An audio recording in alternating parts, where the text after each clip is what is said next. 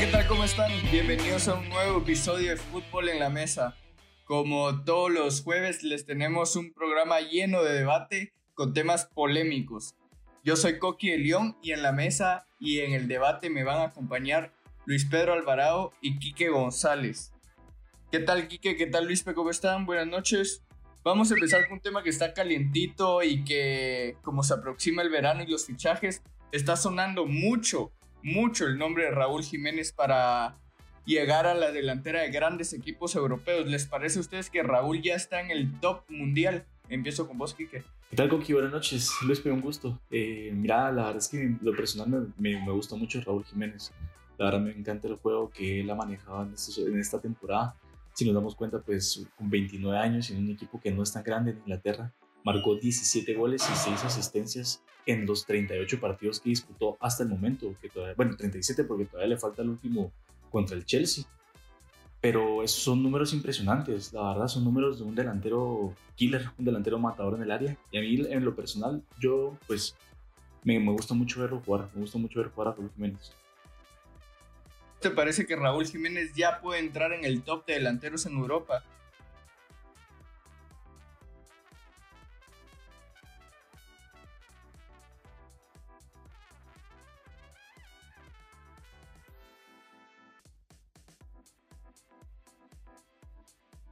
Pero no es de talla mundial, ¿verdad? Otra cosa es que él es un 9 muy completo, ¿verdad? Tiene la capacidad de generar fútbol por él solo, no es un 9 tan killer, pero sí sale un poquito del área, no como falso 9, sino que se mantiene mucho por el área, es un jugador de 1.90, que tiene durabilidad también, él ha jugado todos los juegos de liga del año pasado y de este año, es decir, tiene la capacidad, las condiciones eh, y características futbolísticas para llegar a ser un top o, de los mejores, que para mí ahora está en los mejores. ¿Top qué? O sea, está top 20, top 15, top 10, top 5, top 3. ¿Qué top le ponemos a Raúl Jiménez, Quique? Ah, yo le pondría. No, no, no. ¿Cómo vas a creer, Luis? Yo le pondría top 15, tal vez top 10 y mucho. Top 15, Luis Pedro dice top 5. ¿Cuál es esa diferencia? Es que mira, date cuenta, los goleadores de la Premier él va en décimo lugar, obviamente una diferencia que no es bastante grande porque Bardi, que es el primer lugar de, que va como goleador de la Premier, tiene 23 tantos y tiene 17, entonces no es mucha diferencia. Pero obviamente vemos nombres arriba de él como Salah, como Kane, como Mané, como Firmino, como Sterling. Vemos nombres muy reconocidos y lo que tiene que lograr Raúl Jiménez es que su nombre esté metido en esa lista, ¿verdad? Que por lo menos pase y sea un poco más reconocido, a pesar y como dijo Luis, del, equipo en el que está actualmente jugando, pero que sea notar, ¿me entiendes? Porque que sea notar un poco más. Y por supuesto, sí es muy buen, muy buen jugador 9, como decía Luis, pero no lo pondría todavía en un top 5, la verdad. ¿Por qué lo pones en top 5, Luis? Yo porque ha sido capaz de llevar al Wolverhampton en donde está, ¿verdad? Luchando por puestos europeos, dándole buenos partidos como lo es en el Liverpool contra Liverpool, contra equipos muy grandes, ¿verdad? Si tú quitas a Raúl Jiménez del equipo, te vas a dar cuenta todas las ventajas que le da eh, a un equipo eh, pequeño, ¿verdad? Pero muy bien estructurado. Pero a lo que voy es que las características físicas, cómo se mueve, eh, cómo se conecta con sus jugadores. es un jugador de 1.90, se desmarca bien, es muy rápido, se mueve muy bien por el área, va bien por aire actualmente, cómo se desenvuelve en la cancha, eh, cómo, si hacemos una comparación, posiblemente eh, yo, lo, yo lo veo como un Slatan sin tanta calidad técnica actualmente y es un jugador que desarrolló, desarrolló tarde. Ahora a los 29 años estamos viendo un fútbol que tiene proyección, es decir, él puede llegar a ser mejor, ¿verdad? Pero actualmente, díganme nombres de quién puede estar por encima de Raúl Jiménez. O sea, yo en, mi top. Te los acabo de mencionar, Luis. Para mí está Lewandowski, Benzema, CR7, Timo Werner y él. ¿Verdad? No, veo a otro mejor que Raúl Jiménez con esa capacidad de conectar. Kane, eh, Firmino. Actualmente, Firmino hasta hoy marcó gol como local en Anfield. O sea, la capacidad goleadora de Firmino se ha reducido un poco, ¿verdad? Yo te digo actualmente lo que es esta, esta temporada. A mí, a mí me parece que Raúl Jiménez hoy actualmente está en el top 3. O sea, todavía lo voy a bajar un poco más de donde está Luis. Quique, decime tres delanteros que tengan mejor momento hoy que Raúl Jiménez en el mundo. Haaland. Haaland, la verdad es que está en un nivel tremendo. Eh, Cavani. Cavani también es un killer Cavani. totalmente. Cavani, Cavani jugó esta temporada. Cavani lleva en reserva seis meses. Jamie Vardy incluso le lleva a la delantera en, en, goles en la Premier, va a primer lugar de la Premier con 23 tantos. Yo siento que, que, Raúl Jiménez es más completo cuando vemos los, las características físicas que Jamie Vardy. O sea, mide 1,90, puede ir bien por arriba. Sí, pero las características físicas no son las estadísticas a las cuales se están viendo, se están viendo los goles que llevas en la temporada. Raúl lleva, Raúl lleva 26 goles esta temporada con el Wolverhampton en Inglaterra. Ningún otro delantero en Inglaterra tiene más goles. Ni Sterling, ni Agüero, ni Bardi, ni... Contando... No, solo Inglaterra, sin los de Europa League que son dos. Solo Inglaterra lleva 26 goles al,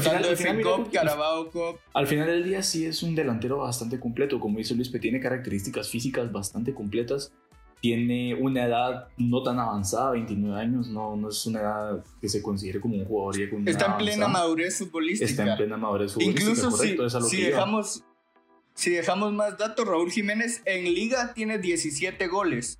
Lautaro Martínez, que suena para el Barça, tiene 13. Suárez hizo 15. Agüero 16. O sea, grandes nombres que tienen menos goles que Raúl Jiménez y está sonando para el Barça, para la Juve y para el United, más que todo. ¿En qué equipo les gustaría verlo ustedes? Estado mejorando su nivel, ¿verdad? O sea, tú, o sea, veíamos un Raúl Jiménez del Benfica que posiblemente nunca nos imaginamos el nivel que tiene actualmente. Esa es la proyección que él está generando. Conforme pasan los años, va mejorando, que, va, va enseñando que, que es mejor jugador. Y también yo lo que veo es en el equipo que se desenvuelve y la capacidad futbolística, goleadora, eh, la capacidad de, entenderse con sus compañeros, que, seguramente si sea un mejor equipo, con más historia, con una Juventus, un Manchester United, eh, que tenga un poquito más de, historia, va a triunfar. ¿verdad? Como les digo, él va mejorando conforme los años que pasen. Pero hemos visto que normalmente el delantero mexicano cuando empieza a sobresalir y da el salto se cae. Le pasó a Giovanni Dos Santos en su momento, le pasó a Carlos Vela, a Chicharito Hernández. ¿Tiene Raúl Jiménez de verdad la madurez para establecerse en un equipo grande, Tiene el talento, no la madurez, Coquireo. Tiene el talento y se nota que tiene las ganas. Le echa tantas ganas a cada partido, eh, corre hasta los últimos minutos, tiene el talento y tiene las ganas de poder hacerlo. Sí, además es un jugador que le respetan bastante las lesiones. ¿En dónde te gustaría verlo? Quique. Uf, me encantaría verlo en los equipos que suenan en la Juve, probablemente, fíjate, y no lo vería tanto en el Barça porque espero y han sido el, fichaje de Lautaro. Me gustaría mucho verlo en la Juve. En la Juve, Luis, ¿vos dónde lo pondrías? A mí me gustaría ver en un Manchester United que no tiene nueve, que están buscando un nueve puro. Pero te mueves de un equipo de media tabla a otro equipo de media tabla. O sea, no un equipo de media tabla, sino que un equipo que no esté en su mejor momento. O sea, la idea es moverlo a un equipo que esté en un buen momento, un equipo que sea de élite. El Manchester United hoy en día no es de élite. Y tendría espacio Raúl Jiménez entre, entre Rashford y Marcial, que entre los dos juntaron más de 40 goles esta temporada también. Claro, pero ellos son jugadores que te pueden jugar en las bandas y pones a Raúl Jiménez de 9. Está Greenwood, que por cierto lo usan de, de extremo derecho ahora. Tremendo jugador. yo creo que sí, que, que podrían hacer buen tridente y tener a Greenwood como un utility que podría entrar, salir. Eh, a mí me parecería bien que, que, fuera un equipo donde él, él fuera el 9 killer. Sí, además la liga inglesa es una liga donde Raúl ya, ya conoce cómo es y, y, se está adaptando bien. No, no sería tan difícil para él adaptarse a un equipo dentro de su misma liga, me parece a mí. Eh, pues este ha sido el tema de Raúl Jiménez, pero pasando de buenos delanteros a otros no tan buenos en esta temporada porque vamos a hablar ahora que terminó la liga española de los tres fichajes bomba del año pasado que realmente nos lo vendieron como tal. 100 millones mínimos se gastaron en cada uno de estos. Hablo de Antoine Griezmann al Barcelona Joao Félix al Atlético de Madrid y Eden Hazard al Chelsea ¿Qué tal te ha parecido la temporada de estos tres, Luis? Y para vos, ¿quién es el que ha tenido peor temporada de todos? Yo creo que esto no se pregunta, obviamente, es en Hazard. A Hazard, conforme el nivel que veíamos en el Chelsea, yo personalmente me esperaba más de él. O sea, alguien que llegara a marcar territorio desde ya, alguien que posiblemente hubiera estado en los finalistas del Balón de Oro, si hubiera habido este año. Eh, no vimos a un Hazard adaptado que, que yo no sé cuál es la diferencia en eh, eh, jugar en el Chelsea con el Real Madrid. En el Real Madrid hay muchas más ventajas, hay más gente con la que te puedas conectar, con Benzema. Entonces, e, esa fue la, mayor duda que tuve. ¿Qué pasó con Eden Hazard? Pero los otros dos fichajes también. Eh, Griezmann posiblemente tiene ahí un poquito más de respaldo por cambiar mucho el estilo de juego, ¿verdad? Es decir, venía de un equipo eh, totalmente defensivo y pasa a un Barcelona que propone, que posiblemente le estorba a Messi en la misma posición y él se entiende, ¿verdad? Se entiende perfectamente. Y lo de Joao Félix, eh, a mí me pareció muy precipitado pagar esa cantidad de dinero. Eh, nunca pensé, pensé que se iba a desenvolver mejor, pero también se tiene que adaptar al sistema de juego del Cholo, ¿verdad? Algo defensivo. Él en el Benfica era, un matador, era un killer, un falso 9 que, que se mantenía ahí, que proponía, metía asistencias, goles. Entonces a él posiblemente lo hubiera venido mejor desde el principio, un estilo parecido al del Benfica. Luis, pero démonos cuenta de algo y es un factor bien importante con Hazard y con Joao Félix, que son las lesiones, ¿verdad? O sea, estoy totalmente de acuerdo con vos en que el peor fichaje que se pudo haber hecho y que no dio lo que se esperaba y que se pintaba como algo genial era en Hazard un gol en cuántos partidos, un gol en 16 partidos que jugó de los 38 de la liga y ningún gol en la Champions de 5 partidos que jugó es la verdad lamentable. Ahora eh, tenemos en cuenta, dejamos aparte a Antoine Grisman, que no sufrió lesiones hasta el, final, hasta el último tramo. Eh, también es un poco decepcionante por los nueve goles únicamente que encajó en, en, la liga, ¿verdad? Lo que sí es que tiene bastante porcentaje de defender, tiene bastantes recuperaciones para ser un delantero. Que lo utilizan, tiene 10 recuperaciones. Entonces, adaptado al, al, al juego que estaba con el Atlético de Madrid, con el Cholo, ha ayudado bastante y sí ha, ha, desempeñado un papel importante al momento de una recuperación de balón por ejemplo un contragolpe que, que, ellos tengan, pues él baja a defender bastante, ¿verdad? ¿Y les parece a ustedes que de verdad el Cholo y en su manera Valverde y Setién han perjudicado de más a estos jugadores realmente o el nivel ha sido paupérrimo por parte de ellos? Yo creo, Coqui, que son profesionales, es decir, tampoco son juveniles. Ellos se tienen que adaptar independientemente del nivel de juego que esté jugando, uno se, se, adapta y ellos son profesionales, tampoco son unos, como dirían los españoles, unos chavales de U16, ¿verdad? Que, que llegan a un país nuevo y, y, tienen todas las de perder, ¿verdad? Todas las contras, ellos son gente profesional. O sea, el nivel que se demostró por parte de Griezmann y Hazard, yo lo calificaría como un nivel lamentable, más, el de Hazard, porque el de Griezmann... El de Joao Félix, no, como te digo, él es un joven. ¿Qué edad tiene? 19 años. Yo por eso te, yo por eso te digo, me parece 20. Eh, me pareció precipitada la operación del Atlético de Madrid, Pero yo, sabiendo que tenía 19 años en el Benfica. Joao Félix venía una temporada donde tenía mejor promedio goleador que Hazard y que Griezmann. Venía de hacer 20 goles en 43 partidos. Eso también es años. Venía del Benfica, venía de, de, de, la liga portuguesa, que no es nada competitiva, ¿verdad? Pero, pero yo, yo, opino, yo opino un poco contrario con Luis con respecto a Joao Félix, porque, porque le das un poco más de, de, oportunidad a los jóvenes y eso se nota que lo ha hecho bastante cholo, ¿verdad? Eso es como, como un poco de ventaja para Joao Félix la edad, porque tanto Hazard como Griezmann llegan con 29 años al Barça del Real Madrid. Creo que la edad pues ya les está pesando un poquito, entre comillas. Pero Joao Félix, pues, o sea, no, no es que les esté pesando, pero no llegan con 20 años, no llegan como jóvenes frescos, ¿me entiendes? llegó al Atlético de Madrid a suplir a Griezmann. Y Griezmann llegó al Barça a suplir a Neymar, Dembélé, por ahí. Dembélé. Eh, ¿Quién lo hizo mejor entonces? Para ponerlo más difícil, ¿quién lo hizo mejor de los dos? Entre Joao Félix y Griezmann. Griezmann, totalmente, no solo por el... Griezmann. Sí, por las estadísticas, ¿verdad? Más goles, más asistencias, incluso participación en Champions, ¿verdad? Tiene dos goles en Champions, pero ya es algo que, puede apoyar, que apoyó al Barça incluso el empate en el partido contra el Napoli.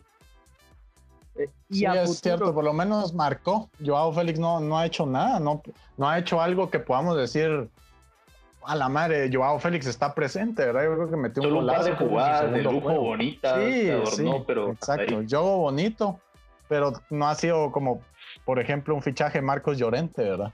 Que te marcó diferencia en Anfield, que te dio el pase a cuartos de final. ¿Y a futuro quién tiene mejor futuro en sus equipos? ¿Grisman en el Barça o Joao Félix en el Atlético de Madrid? Joao Félix, Joao Félix, sin duda. Es decir, Grisman, Grisman, Coqui, Grisman, yo creo que llegó a estorbar a Messi, esa es la realidad. No, no, no. Lo trataron de poner, lo trataron de poner en la, en la banda aquí que, y, ¿qué ha hecho Grisman? Solo se estorban, no, han hecho ni un buen juego. Es que Luis, ponete a pensar, llegas a un equipo, llegas a un equipo que era prácticamente uno de los mayores rivales a donde fuiste. Es obviamente que te va, que te va a costar adaptarte, es obviamente que vas a un sistema de juego totalmente diferente de Setién, pues, Valverde al del Cholo. Tienes que adaptarte y esto toma tiempo. En una temporada no lo vas a lograr. Neymar le pasó exactamente lo mismo. La primera temporada no encajó tantos goles. Le costó adaptarse, le costó llevar un nivel de juego. Tocaste ahí un tema interesante porque si nos vamos a estadísticas, Griezmann tiene 15 goles en 46 partidos en su primera temporada en el Barça. Los mismos goles que hizo Neymar en su primera temporada en el Barça. Exacto. ¿Por, ¿por qué le pegan tanto a Griezmann entonces? Neymar llegó con 22 años al Barcelona.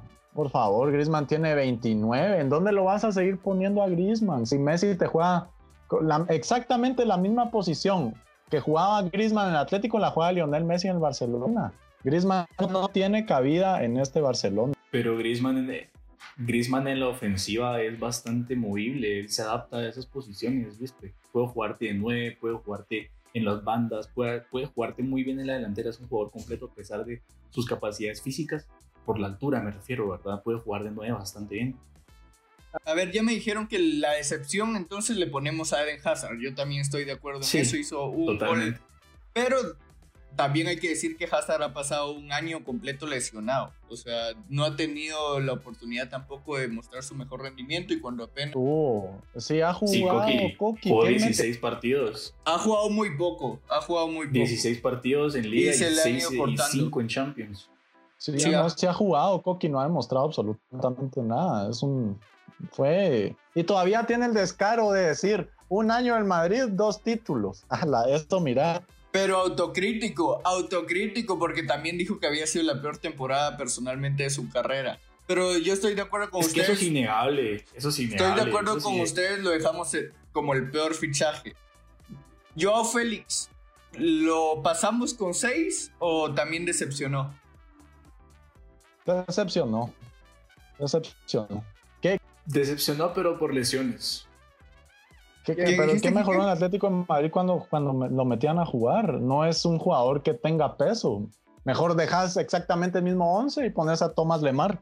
Mira, tú hubieras ahorrado todo eso, esa millonada arriesgándote a hacer un, fichaje de un chamo de 19 años, ¿verdad? Es decepcionante. ¿Y que vos lo aprobás o también lo reprobás? Yo lo dejaría reprobado, pues, abajo del promedio, porque sí, tiene razón Luis en el sentido que gastaste una millonada para que se fuera a lesionar y no, no marcar una diferencia. Tu fichaje estrella tiene que marcar una diferencia y no lo hizo. Ok, Joao Félix de los tres es quien menor salario tiene, está ganando 7 millones de euros netos. Eden Hazard el doble prácticamente. Y Griezmann ganó 18 esta temporada, si se mantiene sube a 21, luego 23 y luego 25 millones por temporada. Y ahora, con este dato, te pregunto, Kike, entonces a Grisman, ganando lo que gana, ¿lo aprobamos o también lo reprobamos? Mira, lo, lo aprobamos raspado. ¿A qué me refiero raspado? Lo aprobamos en la línea. Probablemente por lo que hizo, nueve goles, Luis, pues nueve goles y cuatro asistencias en la liga. Promedio de recuperación es enorme, es grande. Pero por eso. Quedaron en la liga. Segundos no estaba mal pero no está mal, es preferible quedar segundos y hacer algo a quedar primeros y meter solo un gol como Hazard. Ah, ahora te pregunto, ¿están, ¿marcó alguna diferencia en el estilo de juego del Barcelona? Hemos visto el peor Barcelona en una década, con Griezmann en él. Y eso no es de por eso no lo pongo, por eso no lo pongo como un, como un fichaje top, un fichaje que sí se realizó y fue con éxito. Fue, fue deficiente también, pero lo pasamos raspadito. Porque vos lo reprobarías. Para que se pueda lo, Lo, reprobarías vos, Luis P. si llegara Grisman a tu escritorio y a decirte, profe, por favor, son, décimas. y así lo pasamos. cero, de una vez le pongo un cero. Coqui, 120 millones y vos me estás diciendo lo que dan anualmente. O sea, tampoco, eh, mira, a, ese, a esa clase de jugadores hay que, hay que exigirle al máximo nivel, independientemente te estén estorbando o no, o no la posición. Coqui viene de ser campeón del mundo y dándote esta talla en, un equipo como el Barcelona.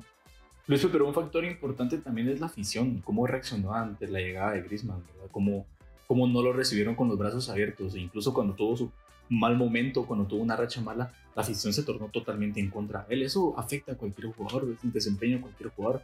Ahora bien, Hazard tuvo todo el apoyo de la afición del Madrid, estuvo casi como el niño consentido de Zidane y de la afición y de Florentino incluso. Eso también es un mérito que le podemos dar a Griezmann. Tratar una psicóloga privada a Griezmann porque pobrecito. esperen, esperen este dato porque a, lo mejor hacemos cambiar de, de opinión aquí que ustedes decían que Hazard reprobadísimo porque ha jugado. Hazard tiene 20 partidos en la temporada, les parece un número pues correcto para ya poder calificar la temporada de alguien. Griezmann tiene 46 partidos esta temporada, es decir, dos temporadas y seis partidos de Hazard. Y hizo 8 goles más y tienen las mismas asistencias en la temporada. ¿Lo dejamos con 6 o reprobadísimo también? Yo, yo le tengo mucha esperanza, mucha esperanza. Luis te reprobado. Yo te veo la cara y lo veo reprobado. Ya, y entonces, ¿qué hacemos con estos tres para la siguiente temporada ya para acabar el tema? Griezmann, ¿lo vendemos? ¿Qué, equipo lo va a querer? ¿Qué equipo los va a comprar? Por favor. A mí Griezmann siempre me ha parecido sobrevalorado, pero realmente más de alguno cae. Si el Barça cayó, otro A mí me ha parecido siempre un jugadorazo. Tremendo. Sí, a mí me, a mí me pareciera, Coque, interesante si pudieran. Una buena a mí me gustaría ver a Neymar en el Barcelona. Gustaría ver a Neymar en el Barcelona. ¿Y por qué no dar a Dembélé y a Griezmann por Neymar? Ok, Griezmann vendido. Yo a Félix lo mantenemos, le mandamos mensaje al Cholo, ¿lo mantenemos o lo vendemos? Mantenerlo, mantenerlo. Es, es joven, es joven. Eh, a ese sí le podemos decir, es un chaval que se tiene que adaptar al juego, ¿verdad? No tiene tampoco un gran currículum como estos dos jugadores. Pero por favor, 100 millones y que te venga a aportar nada, que te aporte más Tomás Lemar, que te aporte más el propio Coque. No. Sí, la, nueva promesa portuguesa se mantiene, se mantiene. Y lo comparan con Cristiano Ronaldo. Estamos todos locos. Pero a futuro, Joao Félix puede pintar bien, la verdad. Y Eden Hazard, ¿lo mantenemos o lo vendemos? ¿Qué hacemos con Hazard? Porque que se salga. No sé. Que se salga con su comentario de un gol y dos títulos, que se, que se vaya, que se vaya. Yo lo vendería, Coqui. Nosotros pudimos ver el potencial de Vinicius a ese pobre Real Madrid de Jolien Lopetegui. Y actualmente, como si Dan no mueve a sus vacas sagradas y le gusta los jugadores experimentados dentro de su plantel, yo creo que le está haciendo un daño a Vinicius Junior un gran daño a Vinicius Junior. Porque ponemos a Vinicius titular el 7 de agosto en Manchester. ¿O va a salir Hazard? Eh, si él fue el único que propuso en el Santiago Bernabéu y cuando lo quita por Bale, caen los dos goles del Manchester City. Vinicius es el que propone. Vinicius tiene que ser titular en ese equipo. Bueno, ya, ya para último, solo quiero, porque a lo mejor les tenemos compasión a estos tres. Eh, no los afectó demasiado que ninguno de los tres entrenadores que tiene, hablemos de Valverde Setién, eh, de Simeone y también de Zinedine no supieron explotar lo que ellos tenían para dar. Pero Coqui, si se les dieron las oportunidades, o sea, los intentaron explotar y ellos fueron los que no, no terminaron de hacerlo. O sea, ya no se puede hacer más, ¿me entiendes? Ya no, ya no es como que pueda jugar por ellos. Ellos tienen que, que, que demostrar lo que valieron. Sí, ahí tienen la, capacidad de la dirección técnica. Entonces me estás dando la razón de que Zidane no tiene la capacidad técnica para recuperar o hacer jugar. No, te estoy preguntando, yo no estoy afirmando, yo no estoy afirmando, yo te estoy preguntando si Zidane es culpable o no es culpable. Quedaron a deber, si tú ves un jugador que está jugando de esa manera, que no está dando la talla, pues ves de qué formas le adaptas el equipo en base a fichajes que te costaron 100 millones. Ok. Ok, entonces, reprobado Hazard, reprobado Joao Félix, aprobado en 5.9 Antoine Grisman. le, rogó al, profe y, y, lo jaló. Vamos a pasar ahora a las preguntas de nuestros oyentes, que siempre tenemos este espacio para que ellos nos preguntan y nosotros les contestamos. Pregunta arroba rulo jala Madrid. Buen podcast amigos. ¿Qué piensan de que cancelaron el balón de oro? Lo hicieron porque sabía que no lo ganaría Messi. ¿Viste? Están protegiendo a Messi.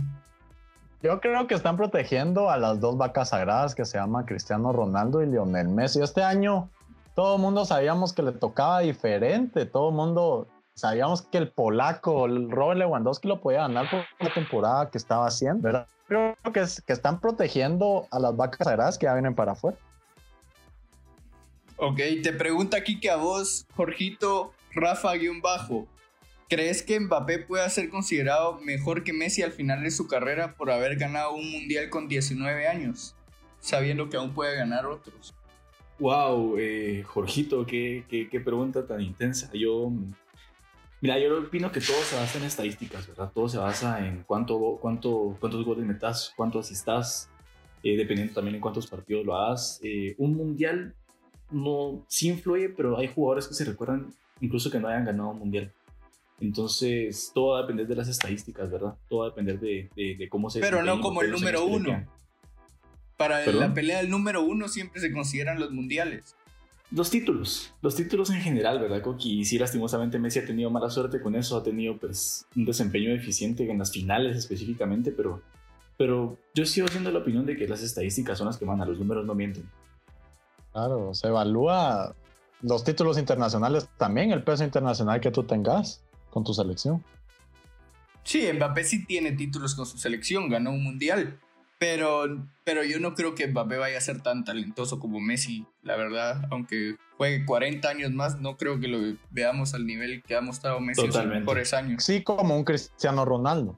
Porque el juego mucho de, menos, Mbappé mucho menos. es parecido. características, sí, es parecido. Ah, el juego es parecido, el, juego es parecido, pero tampoco creo que vaya a llegar a ese sí, nivel. Sí, el talento es diferente.